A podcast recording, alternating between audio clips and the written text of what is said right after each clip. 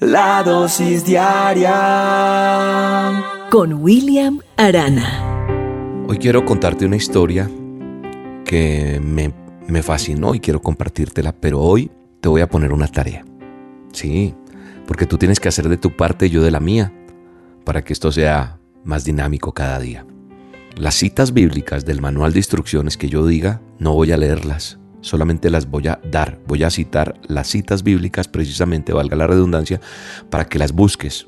Como tarea tienes que ir a la Biblia, al manual de nosotros, al manual de instrucciones y leerlas. Entonces cuando yo nombre una cita bíblica, tú la vas a apuntar y la vas a buscar y vas a entender lo que Dios te quiere hablar. ¿Listo? Sucede que Armando decide viajar al pueblo de Villaventura y visitar a don Próspero, el empresario acaudalado que había hecho de toda esta región una zona floreciente y con gente muy feliz. Señor Próspero, yo vengo de Villa Pereza, una tierra lejana donde la gente carece de los más mínimos recursos y me gustaría quedarme a vivir aquí y disfrutar de toda la bonanza que tienen de esta prosperidad, pero creo que estoy en deuda con mi región, por lo cual quisiera que usted me aconsejara de cómo sacar a mi gente de la miseria. En Villa Pereza las cosas son muy difíciles.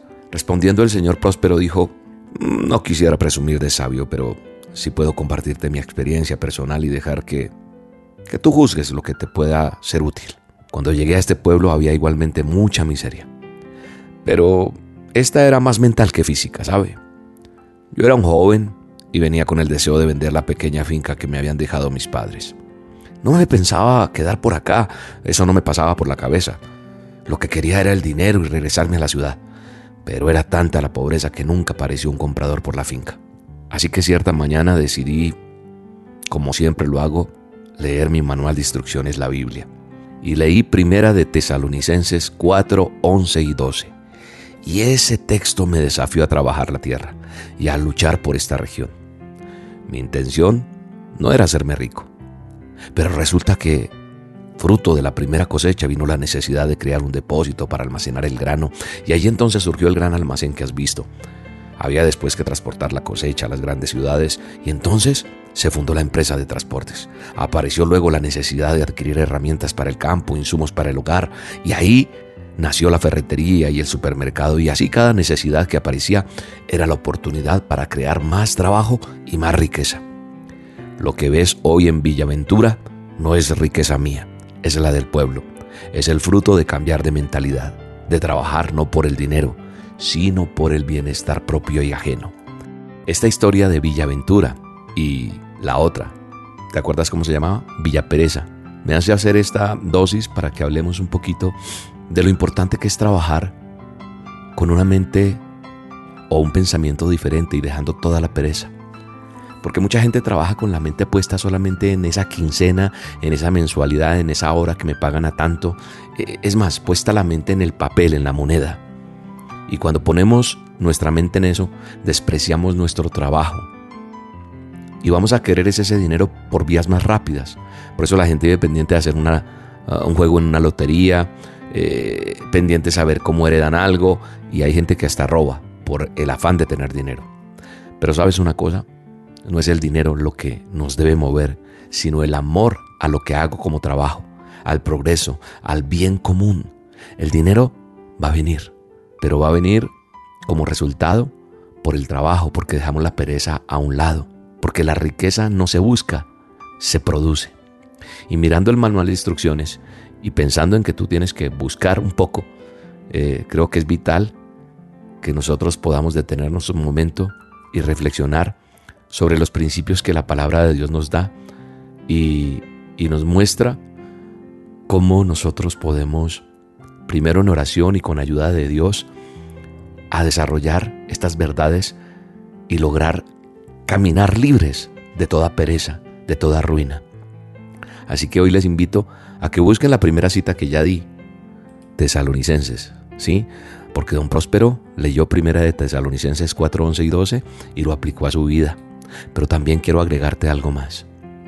Y es que hay unos principios en la palabra de Dios que funcionan porque cada uno de nosotros debe tomar una decisión propia de poner a un lado la pereza en nuestras vidas.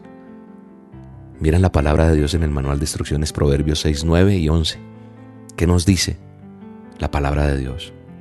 La palabra de Dios también me describe con claridad las características de la persona que sufre la pereza crónica. Y nosotros no podemos tener eso. Y si tenemos ese síntoma, tenemos que sacarlo de nosotros. En Proverbios 26, 13 al 16 habla de eso. Y la palabra de Dios también nos pone como ejemplo a la hormiga para enseñarnos de ese pequeño animalito. Cuando somos perezosos, cómo ser diligentes en la vida. Búscalo en Proverbios 6, 6 al 8. Proverbios 6, 6 al 8. Porque la pereza va a tender a dominar todos los aspectos de tu vida. ¿Sabes cuál? El diario vivir, pero también tu vida espiritual. No dejes que la pereza abarque lo que no tiene que abarcar en tu vida. Afuera la pereza. Léete Romanos 12:11 y decide diariamente caminar con diligencia y vas a tener el resultado de la bendición sobre tu vida. Eso dice Efesios 5, 15 y 16. Hoy le pido a Dios que toda pereza salga de tu vida, que la mentalidad cambie y que venga la prosperidad a ti, en el nombre de Jesús. No